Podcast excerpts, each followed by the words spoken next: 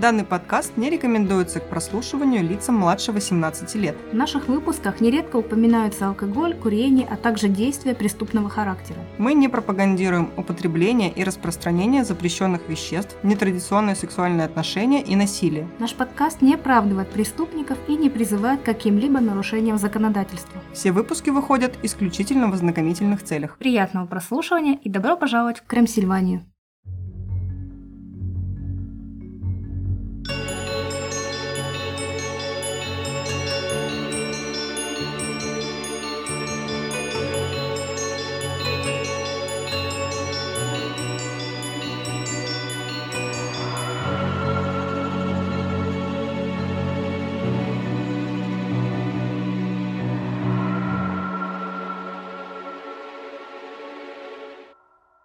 Привет, друзья! С вами Юля и Оля. А это подкаст «Крым Сильвания», где мы рассказываем истории настоящих и вымышленных преступлений, а легенды сплетаются с реальностью.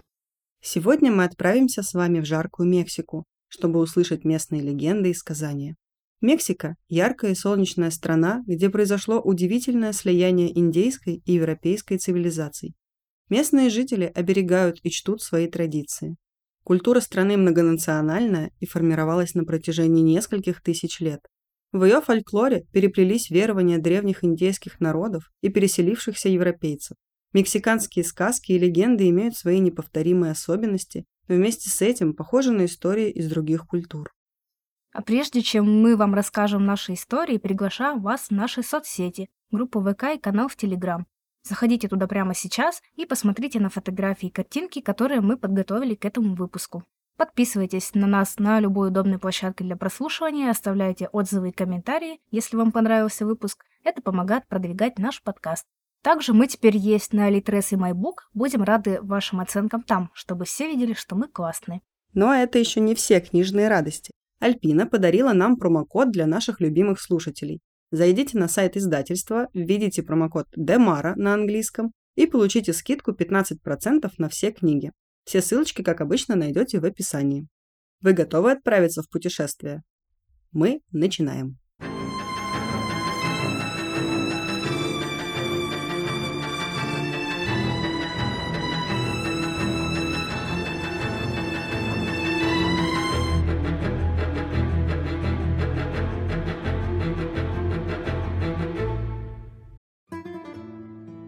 В камине уютно потрескивал огонь. Детвора расселась на коврике вокруг камина в возбужденном ожидании. Сейчас придет Абуэла, так здесь в Мексике называют бабушек, и начнется волшебство. Дети обожали эти вечерние посиделки перед отходом ко сну. Тени на стенах от танцующих язычков пламени поддерживали жуткую атмосферу сказок, которые рассказывала любимая бабуля. «Ну что, заждались меня, внучата?» Да, да, да, да, да. Тише, тише. Сейчас я найду свои очки, и вы услышите страшные истории. Ну что, бабушка начинает с острова мертвых кукол. Слышала про такое? Нет, но звучит крайне интригующе. Одно из жутких мест, куда совершают паломничество охотники за всякой мистической дичью, Небольшой остров, расположенный в обширной сети каналов к югу от Мехико. Его название переводится с испанского как «Остров кукол». Легенда острова гласит, что в 1950-х годах в одном из каналов, пересекающих остров, утонула девочка, запутавшись в лилиях на берегу. Смотрителем острова был Дон Хулиан Сантана Беррера, и он ничего не смог сделать для ее спасения – Вскоре после происшествия призрак девочки стал являться Хулиану во сне, и он стал слышать ее крики по всему острову. Она жаждала отмщения человеку, не сумевшему ее спасти. Однако больше всего Хулиана поразило появление в воде вскоре после смерти девочки куклы, которая, как говорят, принадлежала утопленнице. Вместо того, чтобы бежать с острова, смотритель оставил свою семью и в одиночестве поселился в этом проклятом месте – Дон Хулиан стал собирать потерянных кукол из каналов и мусора возле своего острова. Также говорят, будто он продавал овощи, которые выращивал местным жителям, чтобы получить больше кукол. Он не чистил и не чинил их, а развешивал на деревьях в том виде, в котором получал или находил. помощью кукол он надеялся защититься от призрака утонувшей девочки и других утопленниц, коих в канале за годы собралось немало. В конечном итоге Дона Хуляна постигла та же участь, что и бедную девочку. В 2001 году пожилой мужчина отправился на один из каналов порыбачить со своим племянником. Там он признался своему родственнику, что в тех водах была русалка, которая давно пыталась его утопить. В какой-то момент племянник отлучился, а когда вернулся к дяде, тот лежал мертвым в реке. Вскрытие показало, что причиной смерти стал сердечный приступ. Остров кукол до сих пор стоит нетронутым, и за ним присматривают родственники Дона Хулиана. Его музей под открытым небом содержится на пожертвования многочисленных посетителей. Там нет электричества и коммуникаций, а добраться туда можно только на лодке. За время, пока Дон Хулиан собирал кукол, их скопилось более полутора тысяч штук. Представьте себе это жуткое зрелище. Грязные куклы, некоторые без конечностей или с пустыми глазницами, привязаны к забору, к стенам дома, развешаны на деревьях. Туристы, которые посещают остров, утверждают, что в этом месте присутствует жуткая атмосфера колдовства. Куклы, кажется, двигают головами и конечностями, и некоторые из них даже провожают вас взглядом. Говорят, что каждая из кукол, размещенных на острове, имеет астральную связь с одной из утопленниц и подпитывается от нее энергией. Слухи также гласят, что с приближением сумерек утопленницы через кукол могут загипнотизировать одиноких туристов, шепотом зазывая их к себе в подводное царство. Чтобы не стать невольным гостем такого приглашения, следует зажечь перед подозрительной куклой свечку и прочитать молитву за упокой души утопшей. Как жутко. Прикольно, прикольная история, мне нравится. Я вот сейчас Юлечке покажу «Остров мертвых кукол», а вы потом у нас посмотрите в группе и ВКонтакте, где угодно. Вы же уже подписались, правда? Угу. И это выглядит действительно очень неприятно. Иу, это действительно выглядит очень неприятно, а очень жутко. Ужасно. Оля показывает мне голову куклы на заборе. Да, это выглядит так, как будто бы кто-то пересмотрел «Ходячих мертвецов». Крипово, крипово довольно. И весь остров, получается, вот, э, Вот увешан. такой. Да. Они там еще висят как повешенные. То есть они есть какие-то, которые привязаны, например, к стволу, а есть, которые подвешены на веревках, как повешенные. Атмосферно. Защищает-то как? Прям призраков не боишься. Да, сразу чувствуешь себя в полнейшей безопасности.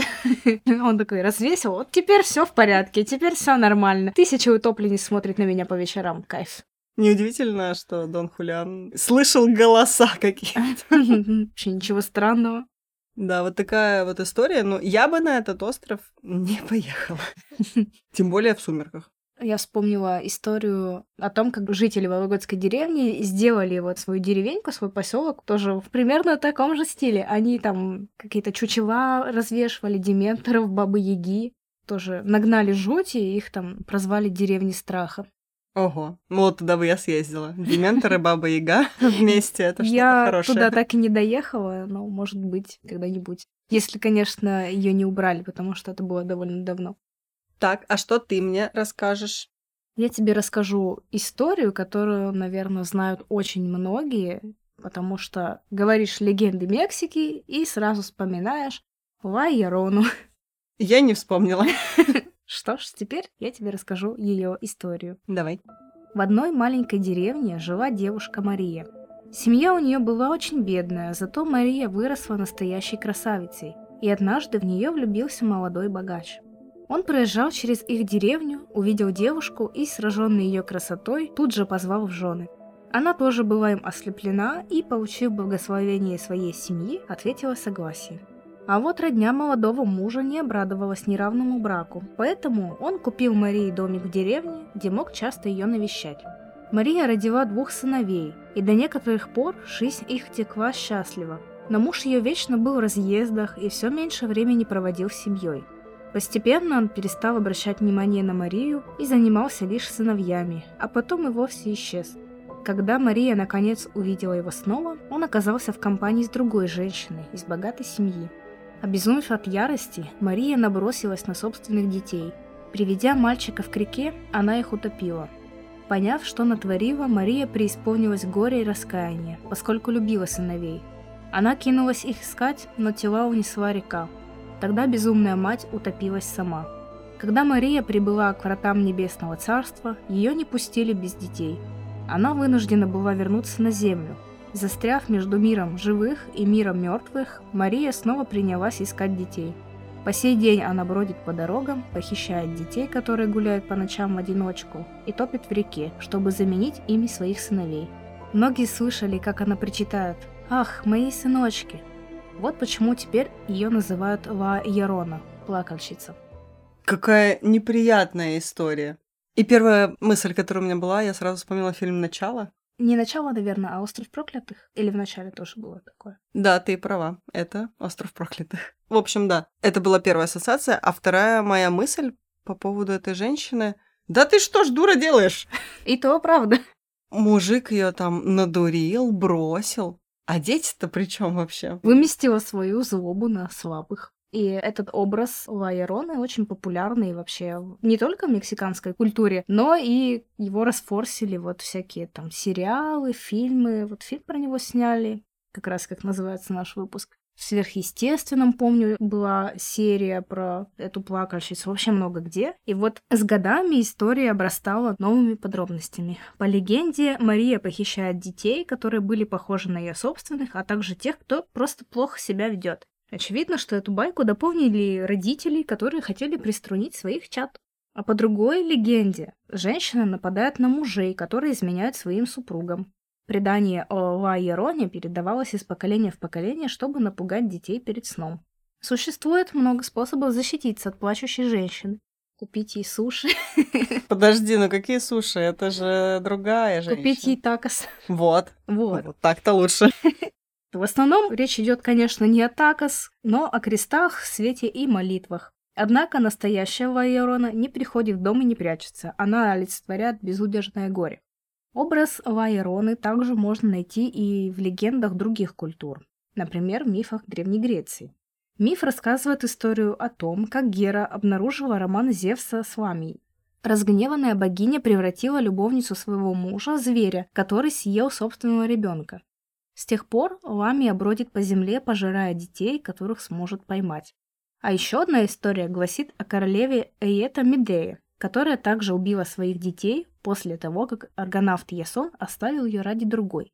Легенды о плачущей женщине, идущей по улицам, появились в Мексике за несколько десятилетий или столетий до того, как на эти земли пришли испанцы в 1519 году.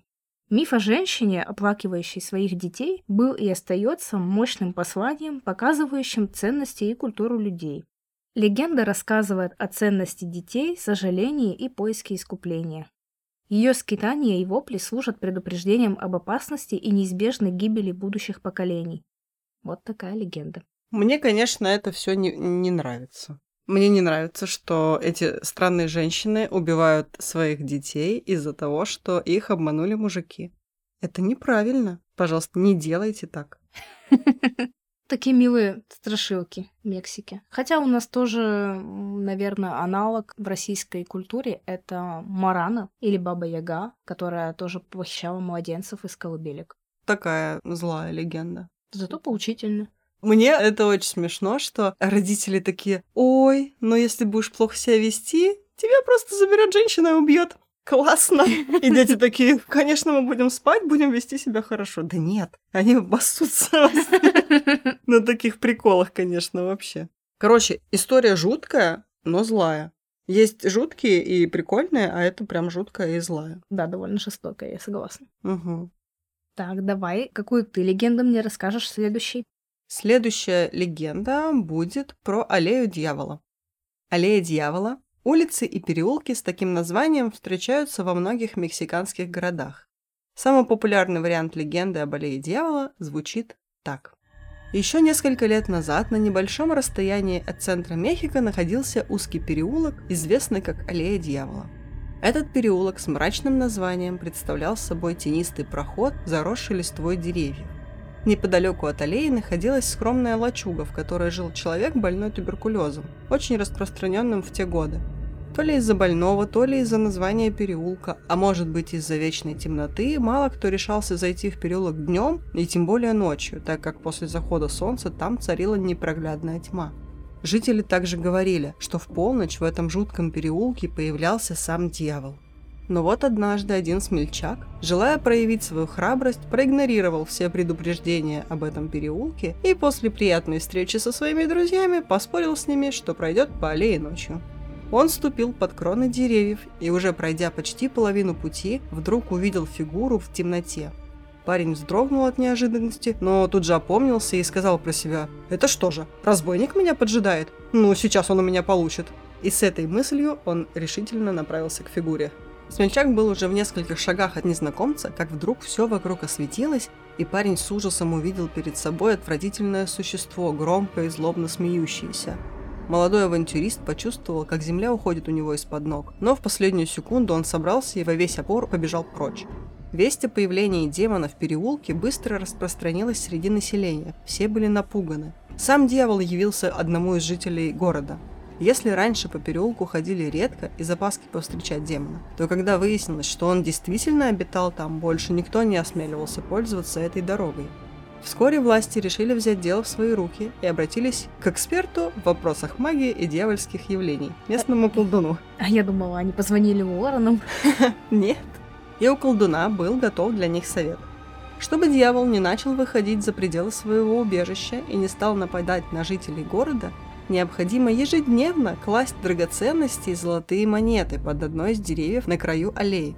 Хотя поначалу никто не хотел заходить на аллею, вскоре группами и среди бела дня горожане решили составить подношения так, как сказал им колдун. Каждое утро люди шли оставлять новые подношения и замечали, что дань предыдущего дня исчезла, что подтверждало их убежденность в том, что дьявол доволен дарами, что они ему приносят – Вскоре город посетили два крепких рыбака, и эта невероятная история дошла до их ушей. Моряки, пережившие жестокие штормы, опасные плавания и знавшие бесчисленное количество морских легенд и сказаний, заподозрили, что творится что-то неладное. Два умных человека. Они решили сами посмотреть, что же за дьявол скрывается в страшном переулке. Ночью один из них пошел вдоль темной аллеи и увидел среди стволов деревьев жуткую фигуру. Фигура пошла на моряка, но тут же за ее спиной появился еще более ужасный монстр с рогами. Существо обернулось и почувствовало жар, исходящий от рогатого чудовища. Дьявол аллеи закричал во все горло «О, Господи! Дьявол пришел за мной!» и бросился бежать со всех ног. Рогатым чудовищем оказался один из рыбаков, который нацепил на себя самодельный костюм, а дьявольским огнем оказалась обычная горящая головешка, которой рыбак подгонял дьявола. На следующий день оба рыбака вернулись к аллее и дождались темноты, но больше никаких дьяволов, демонов, чудовищ или монстров не появилось. Есть несколько версий того, что произошло дальше. Некоторые говорят, что когда рыбаки рассказали людям о том, что случилось, все пошли в дом колдуна. У него никого дома не оказалось, и колдун исчез, хотя все деньги и драгоценности, что были оставлены у дьявольской аллеи, лежали в его доме. Некоторые полагали, что он, натерпевшись страха, просто сбежал из города, даже не взяв награбленное, в то время как другие утверждали, что сам дьявол пришел за ним и утащил в ад за то, что тот использовал его имя, чтобы обокрасть людей. есть и другие версии происхождения названия аллея дьявола для улиц и переулков в Мексике. Например, одна из легенд утверждает, что когда-то в городе жил злой мужчина, который грабил людей, проходящих по одному из переулков в ночное время. Он избивал их и иногда даже убивал, и насиловал молодых девушек, которым не посчастливилось оказаться в том месте. Однажды утром люди обнаружили его искалеченное тело посреди переулка, и все начали говорить, что сам дьявол пришел и убил его, наказав за злодеяние. В другом варианте на аллее дьявола жили колдуны, которые занимались черной магией и проводили жуткие ритуалы вызова демонов. Как ты считаешь, какая легенда самая верная? Я скажу, что это самая разочаровательная история из всех, которые мне попались, потому что у нее такое название «Аллея дьявола». Там же можно было придумать какую-нибудь вот-вот-вот такую вот. А они что? А мне, наоборот, очень понравилась эта легенда. Она и смешная, и с жутким названием, и в ней все хорошо закончилось, потому что этого дурацкого смешного колдуна поймали. Это было очень смешно, правда? Принесите под этот дубочек все свои золотые украшения. И дьявол обязательно вас оставит в покое. И все таки вау, так и сделаем. А потом пришли какие-то двое нормальных чуваков, как сверхъестественным прямо, и разобрались с этим дьяволом. Да, прикольно, прикольно. Итак, какой будет твоя следующая история? Следующую я тебе расскажу одну очень с одной стороны забавную, а с другой стороны неприятную историю. Я расскажу тебе о Пиштака. Звучит как какой-то фрукт. Тот еще фрукт. Вблизи Ант существует одна легенда. Говорят, на горных дорогах можно встретить белого мужчину, высокого, плотного и бородатого. В давние времена он был верхом на лошади и выглядел как католический священник. Теперь его можно встретить за рулем автомобиля в кожаной куртке, шляпе и сапогах. Он производит впечатление интеллигентного и умного человека и ведет себя днем как обычный белый человек. Но все меняется с приходом ночи. Этого человека зовут Пиштака, и он поджидает своих жертв в темных переулках, у заброшенных домов, развалин. Этот человек усыпляет своих жертв волшебным порошком из толченых человеческих костей, а затем убивает с помощью длинного острого ножа, обезглавливая и забирает в качестве трофея весь ваш жир. Но нет, он не ест жир, он продает его косметическим и фармацевтическим компаниям. И тут на сцену выходит Тайлер Дерден. Бойцовский клуб. А, Тайлер, точно. Я не знала просто его фамилию. Если вы сейчас переживаете за свои бочочки, правильно делаете, потому что у этой легенды есть вполне реальное основание. Новостные сообщения о захваченных бандах наркоторговцев настолько распространены в Перу, что в ноябре 2009 года зрители едва заметили появление трех заключенных по телевидению. Полиция задержала банду в джунглях Уанука, регионе, известном наркотрафиком и насилием, связанным с запрещенными веществами. Полиция регулярно устраивала эти пресс-конференции сотнями килограммов белого порошочка, сложенными как кружки белого сыра. Чем выше были кучи, тем значительнее арест запрещенкой. Но заключенные Уанука стояли перед почти пустым столом для улик. Вместо обычной контрабанды на столе стояли две бутылки из-под газировки Инка-Кола, наполненные желтой жидкостью, слишком густой для газировки. По словам офицера, это был человеческий жир, взятый у 27-летнего мужчины, пропавшего без вести в том же году. Банда якобы заманила мужчину в джунгли фальшивым предложением о работе, а затем убила его, чтобы продать его жир европейской косметической компании. Один заключенный признался, что ему сказали, что компания будет платить 15 тысяч долларов за литр жира. Он сказал, что компания считает, что человеческий жир способен разглаживать морщины. По мере того, как охота на вот этих всех участников дела продолжалась, прокурор и общественность быстро окрестили банду Пиштака, таким антским монстром, извлекающим жир из тел коренных жителей либо для собственного потребления, либо в качестве сырья для некоторых промышленных продуктов.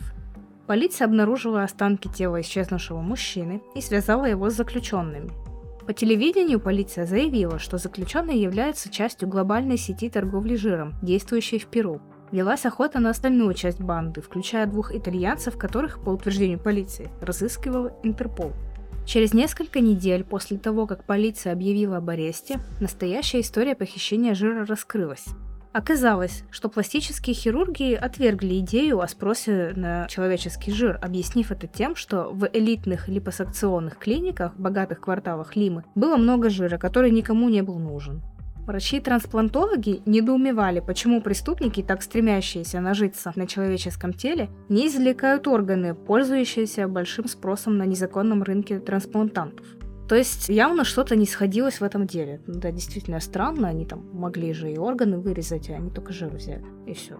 Политические аналитики начали подозревать, что сенсационная банда Пиштака была фейком, созданным правительством для отвлечения внимания. Истории о монстрах, убивающих людей ради их жира, уже вытеснили с первых полос новости о государственном коррупционном скандале, произошедшем немногим ранее. Полиции удалось собрать доказательства, что банда убила только одного человека. Однако загадочным образом исчезло более 60 человек, огромное число для сельской местности. Пропавшие люди считались погибшими, но их семьи требовали проведения расследования. В истории Перу имелись массовые казни в самые тяжелые периоды политического насилия. Могла ли эта история быть прикрытием санкционированного государством насилия? Или исчезнувшие люди были жертвами наркоторговцев, Могла ли полиция солгать, чтобы сохранить лицо? Что может быть лучше прикрытия, чем свалить вину на банду каких-то пиштаков, правда? Через несколько месяцев стало ясно, что первоначальная история была мистификацией, но кто за этим стоял точно до сих пор неизвестно. Мифы о жирососущих пиштаках циркулировали в Южной Америке во времена конкисты. В то время пиштаков изображали белыми людьми, обычно с бородой, как у европейцев того времени, и зелеными или голубыми глазами, вооруженными ножом для разделки тела. Пиштаки якобы извлекали жир из невнимательных людей, пьяниц или путников, которые заблудились, слишком далеко отклонившись от главной деревни.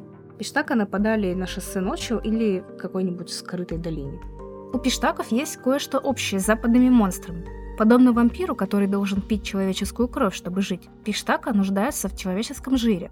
Но даже в колониальную эпоху у пиштаков была предпринимательская жилка – Коренные жители считали, что пиштаки использовали жир, чтобы помочь европейцам крафтить предметы, которые в то время были неизвестны коренным народам. Например, огромные металлические колокола, звонящие в каждой церкви на каждой площади, смазывались человеческим жиром. Даже сегодня некоторые считают, что часть украденного жира необходимо использовать для запуска новых технологий от самолетов до портативных компьютеров. Илон Маск вошел в чат. Жесть. Вот так. Звучит странно. Сначала было жутенько и неприятно. Угу. Потом было просто неприятно от того, что грёбаное правительство. Все вскрывают под новостями про пиштаков. А потом стало вообще непонятно. Вот, видимо, до того, как они стали верить, что жир продается косметическим компаниям, ну вот, они верили в то, что с помощью жира можно крафтить всякие предметы. А сейчас я тебе расскажу, в общем-то, почему они верят вот в таких странных чуваков. Давай. Испанское завоевание Анд ознаменовало собой катастрофу с далеко идущими последствиями для местного населения. То есть важны не только события 500-летней давности, но и то, как прибытие белых навсегда и в худшую сторону изменило жизнь коренных народов. Болезни, переезды, жестокость, феодальная зависимость, принуждение местных жителей к каторжным работам за небольшую плату не закончились с колониями, ибо новые государства мало заботились о своих э, так называемых меднокожих гражданах, многие из которых не были даже в состоянии общаться на испанском языке с государственными чиновниками. То есть э, мало того, что они как бы отличались расой, они еще не могли разговаривать вот с этой властью, и на них, в общем-то, всем было плевать. И этот чудовищный пиштака просто был как олицетворение, длившейся веками вот этой травмы. Как белый человек выкачивает все из местного населения, чтобы жить хорошо. Да. И сосредоточенность пиштака на жире также имеет уникальную связь с властью Вандах, которая выражает эксплуататорские отношения между коренными крестьянами и более белым населением. Слово, обозначающее божество происхождения, Виракоча, может буквально означать «озеро жира». Но вира также может быть выражением уважения к могущественным, но вызывающим страх европейским землевладельцам. В эту вот в колониальную эпоху я сразу вспоминаю снова Ди Каприо из фильма «Жанго освобожденный». Для крестьян жировые отложения являются жизненной силой и источником выживания во время неурожаев. Таким образом, кража жира – это способ кражи труда тела, можно сказать, Угу. труда человека. Для коренных жителей, которые выживают за счет ручного труда в Перу, ужасающая фигура пиштака выражает бесчеловечные условия, которые могущественные метисы, белые и иностранцы, навязывают местным. Сначала в рудниках и на полях конкистадоров, а теперь вот у них неравные права. Антрополог Нэнси Шепер Хьюз предположила, что история Пиштака, как и слухи о краже органов, обычно возникают в мирное время, но после ожесточенного конфликта.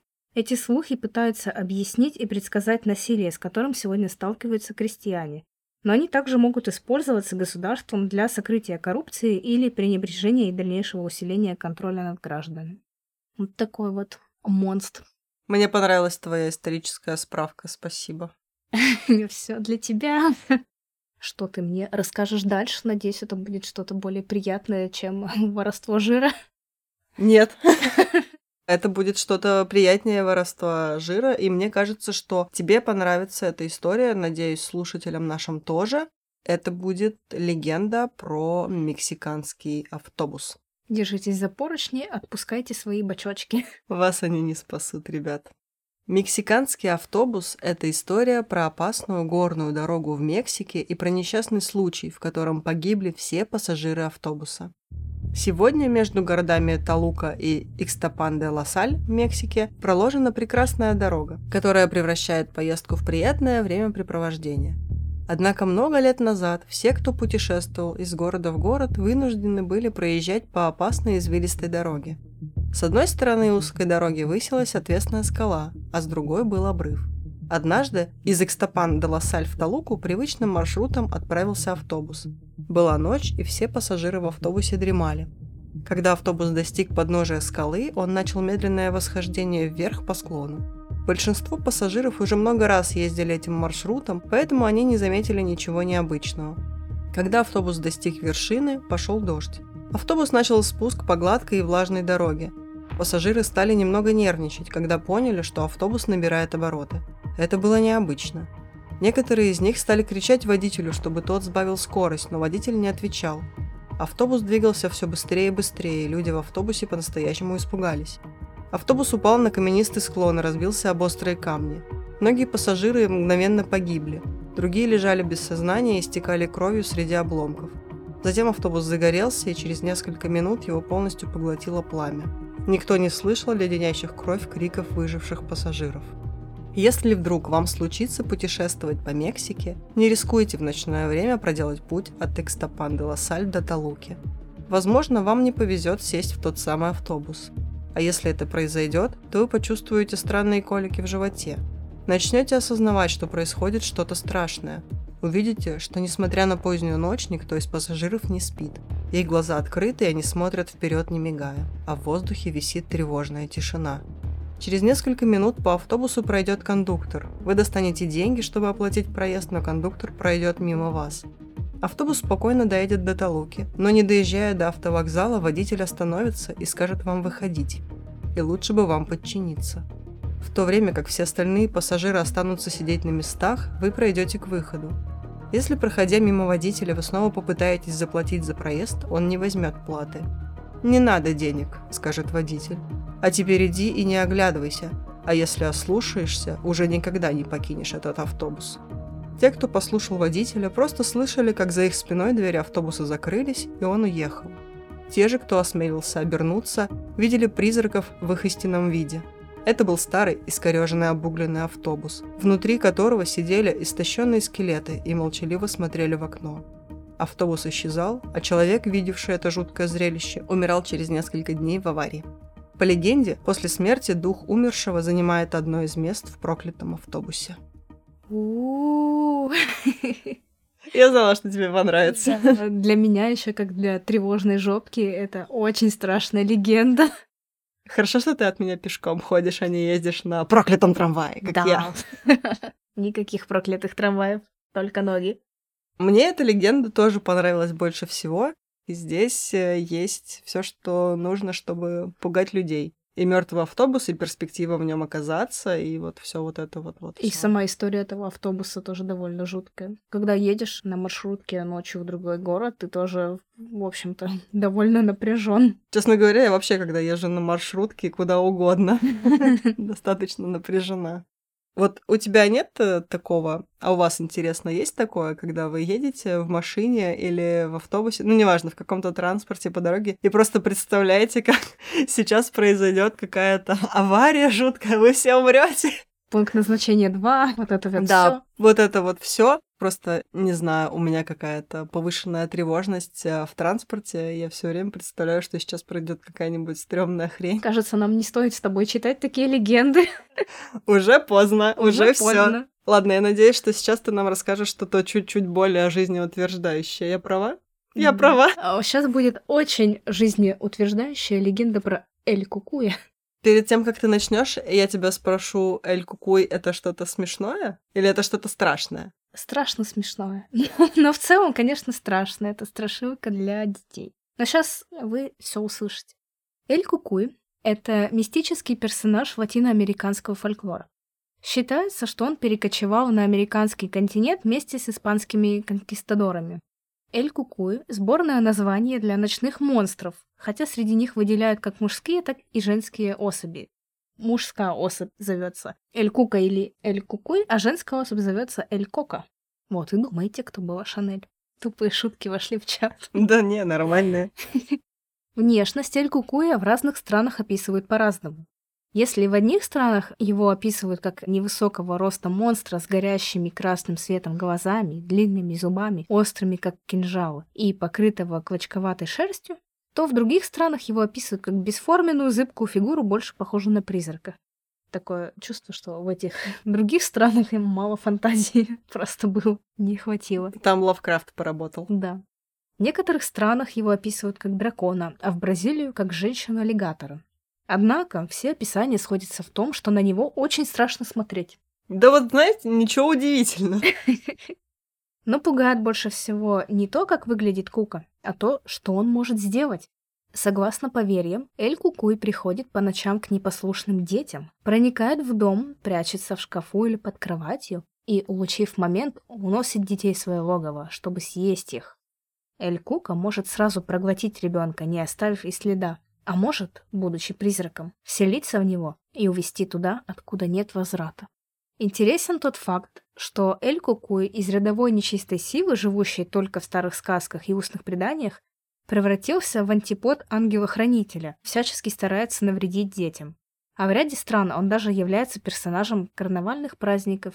Так, например, в Португалии до сих пор на подобном фестивале в день празднования тела и крови Христовых артисты представляют, как Георгий Победоносец борется с Эль-Кукуем.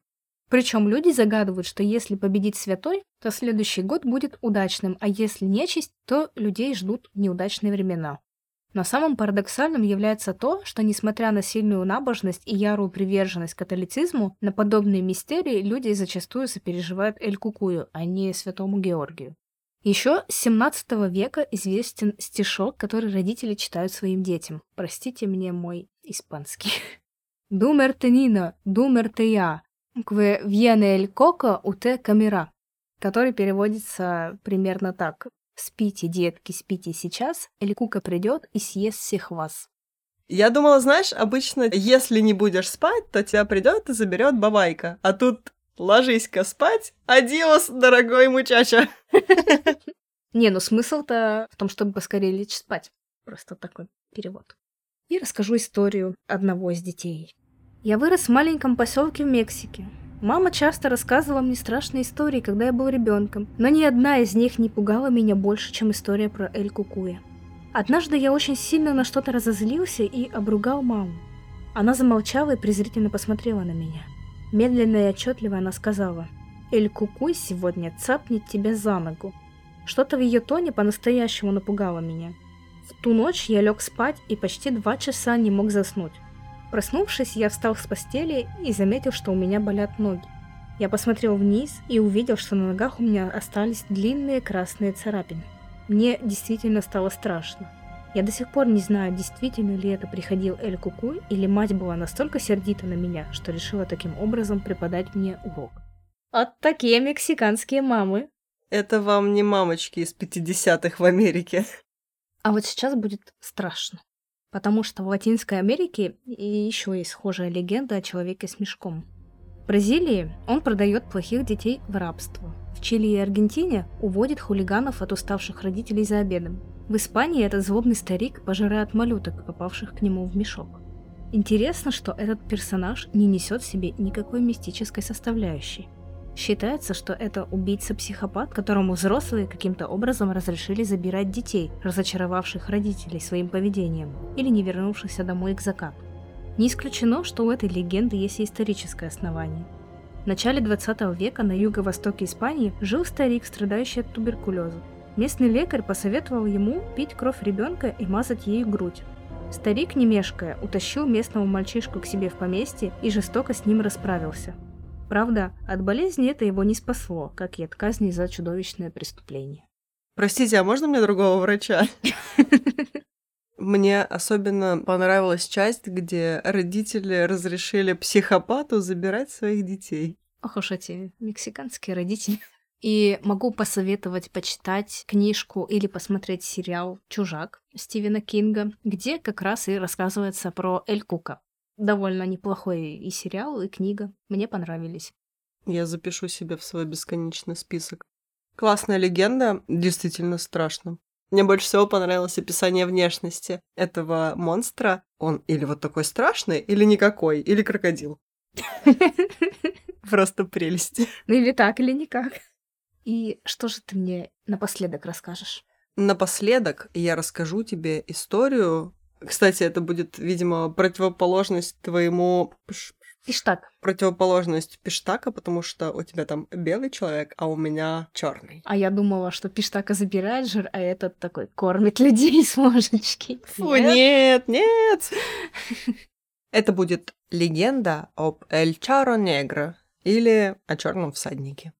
Эль Чаро Негро – высокий, элегантный мужчина в безупречном черном костюме, состоящем из пиджака, рубашки, узких брюк и широкополой шляпы. Он путешествует под покровом ночи по пустынным дорогам, объединяющим маленькие городки сельской части Мексики на спине огромного черного, как смоль, коня.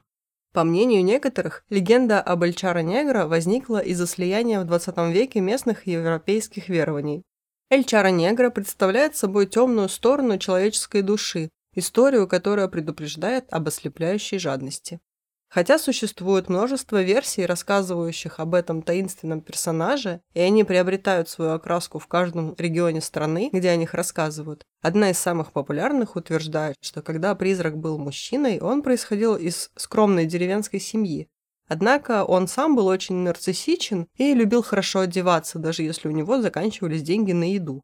Устав от своей бедности, человек призвал дьявола, который ответил на его призыв и предложил ему огромное состояние в обмен на его душу. Я закажу тебе всю твою корзину на Wildberries. А ты всего лишь душонку мне свою. На что мужчина согласился.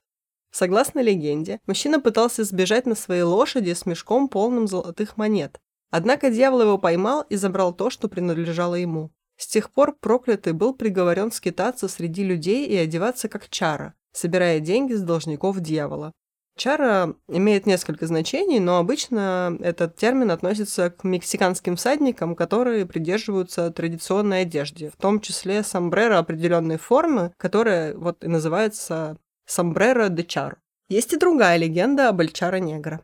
Много лет назад многочисленные семьи горняков и поденщиков работали много и за очень мелкую плату, словно рабы. Среди них был и Хуан, амбициозный человек, не перестававший жаловаться на свою неудачу. В конце рабочего дня он заходил в ближайшую столовую и начинал выпивать в компании своих друзей. И однажды он сказал им, «Жизнь чертовски несправедлива к нам. Я бы все отдал, чтобы стать богатым и могущественным». Вдруг в столовую вошел высокий чар, одетый в черное, и сказал Хуану, «Если ты действительно хочешь этого, я могу исполнить твое желание». Люди вокруг, услышав это, перекрестились и быстренько сбежали, а Хуан согласился. И пошел на бизнес-тренинг. Почти. Чара рассказал, что мужчине нужно той же ночью отправиться не на бизнес-тренинг, а в пещеру Койота, старую заброшенную шахту. В условленное время Хуан стоял перед шахтой, но ничего странного не видел.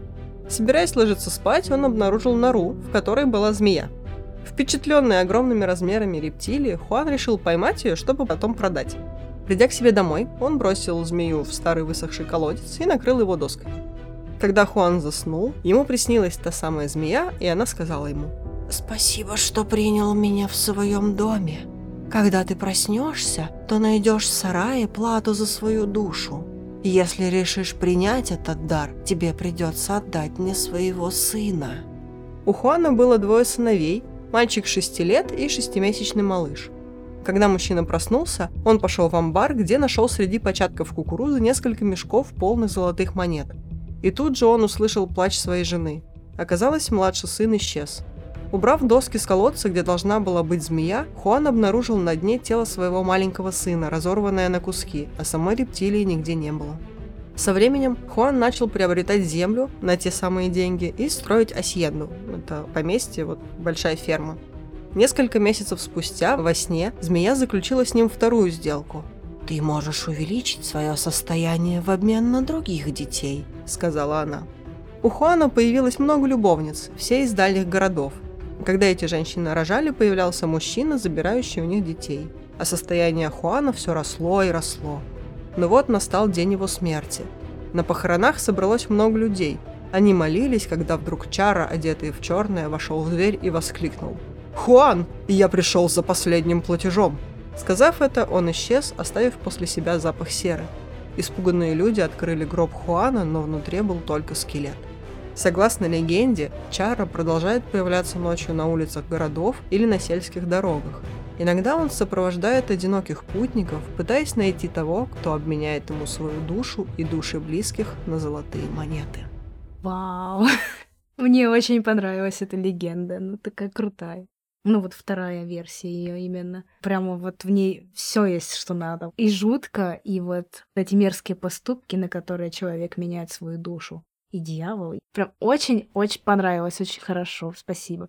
И у меня возникли с этим персонажем ассоциации с Джиперсом Криперсом тоже вот этот черный, вот в этом костюме, ездит по дорогам. И что-то там собирает. И что-то собирает там себе. И забавно, что в смешариках была серия, посвященная некоему черному всаднику, с которым общалась Нюша. Внезапно. Внезапно пропал крош. А у Нюши появились золотые серьги. Меня больше всего возмутило в этой легенде, что Хуану такие, типа, хочешь еще денег? Давай детишек. Он такой, ха, да на расплюнуть. И просто поехал там осеменять мексиканчик. Так всадник-то умел, он не к женщине подошел. Женщина такая, блин, ну без вариантов. Я столько не рожу. Я же не в секте дети бога. А вот, а этот, э, ну веселый, находчивый. Да, веселый, находчивый, мерзкий Хуан. Не будьте как Хуан. Будьте просто веселыми и находчивыми. Что ж, вы сегодня с нами побывали в Мексике. Авиакомпания Кримсильвания, поисковик дешевых авиабилетов. Пожалуйста, Aviasales, свяжитесь с нами. Мы можем сделать вам милую рекламу. Мы надеемся, вам понравились наши легенды. И если вы знаете какие-то жуткие мексиканские легенды, истории, рассказы, пожалуйста, пишите нам, рассказывайте. Нам будет очень интересно почитать и узнать, что вы нам можете поведать. И если вы знаете какие-то фильмы на тему, ужастики, тоже пишите. Я люблю хорроры. С удовольствием посмотрю. А с вами был подкаст Крем Сильвания. Я Оля. А я Юля. Не дайте себя обмануть.